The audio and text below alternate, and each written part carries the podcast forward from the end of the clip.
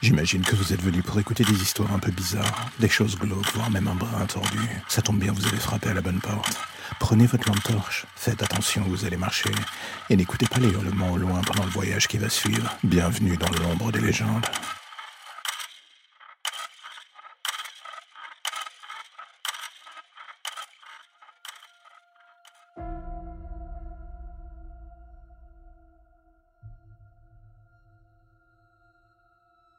Est-ce que vous vous êtes déjà demandé ce qui vous ferait le plus peur si un matin en vous réveillant, le monde d'avant que vous connaissiez si bien, avec votre petit confort, n'était plus qu'un lointain souvenir, j'entends par là complètement effacé des mémoires. Et désormais, la seule chose qui se dresse devant vous, c'est une version apocalyptique de la chose.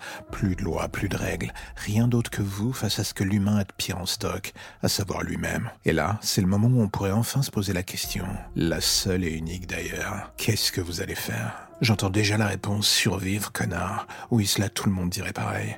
La question est plutôt de savoir comment. Est-ce que vous seriez le personnage plein de bonnes ondes et d'ambition pour un avenir qui pourrait se reconstruire? Ou bien au contraire la crevure de catégorie olympique, celle qui n'a ni foi ni loi en rien et qui prendra ce qu'il a besoin devant lui pour survivre? Vous savez, ce genre de personnage qui du jour au lendemain comprend toute la part sombre qu'il avait mis sous le tapis, et cela pendant des années dans l'autre monde, est désormais la seule chose qui pourra faire en sorte qu'il survive jusqu'au lendemain dans ce nouveau monde. Et là d'un coup, en vous regardant dans la glace, est-ce que ce reflet vous ferait peur ou vous décideriez au contraire de vous jeter dans ses bras sans la moindre hésitation? C'est une question au demeurant conne vu que le monde est encore en place d'une certaine manière. Mais dans le fond de l'air, elle est là en train de gratter à la porte de votre esprit.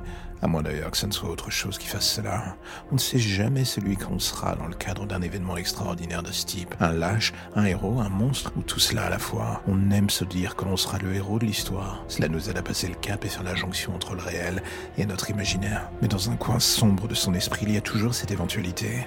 Celle que depuis le début, la vraie facette de notre personnalité attend le moment idéal pour exploser au grand jour. Le moment où elle pourra se laisser aller sans état d'âme à faire ce qu'elle veut. On ne sait jamais si ce jour viendra. On ne l'espère pas, et pourtant, on ne peut pas au final échapper à cette question. Et si dans le fond, j'étais depuis le début le monstre de l'histoire?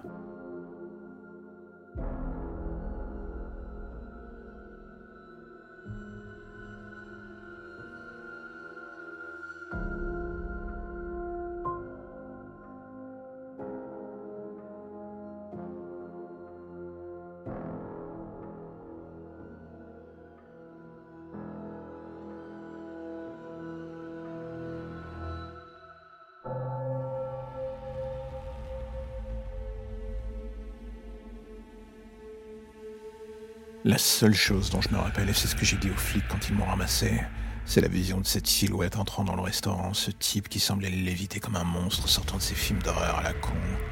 Il avait un calme presque malsain qui s'affichait sur son visage quand tout a débuté, comme s'il savait déjà que tout allait partir en sucette pour nous. Je sais pas comment j'ai fait pour m'en sortir et je me demande encore parfois si c'est pas un rêve ou un cauchemar tout ça. Ce que j'ai vu et ce que j'ai vécu, je me l'expliquais pas.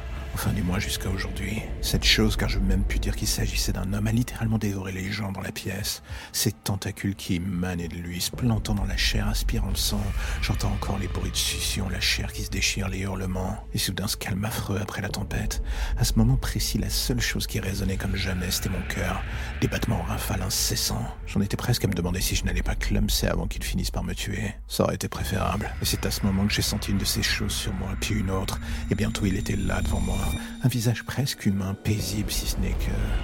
Il était barbouillé de sang lui collant à la peau comme les restes de chair dans ses cheveux. Et quand j'ai vu son regard, j'ai compris ce qui m'attendait. C'est à ce moment-là que j'ai senti ces choses sur moi. En moi d'ailleurs. Une douleur si vive que je n'avais même plus la force d'hurler.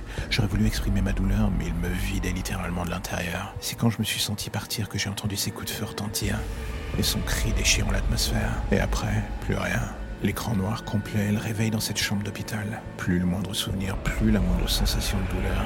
Juste ce feeling plutôt bizarre d'avoir quelque chose de nouveau qui coulait en moi. Et c'est en regardant justement autour de moi que je compris. Le sang sur les murs, ses membres sur le sol et cette trace de sang menant vers le couloir. Et en regardant ma main, je vis cette dernière se transformer en une de ces tentacules comme dans le restaurant. Et c'est là que je compris, ce n'était pas un monstre comme un autre, juste un virus sautant d'une personne à l'autre. Et le nouveau véhicule vers l'enfer qu'il avait pris, c'était mon corps.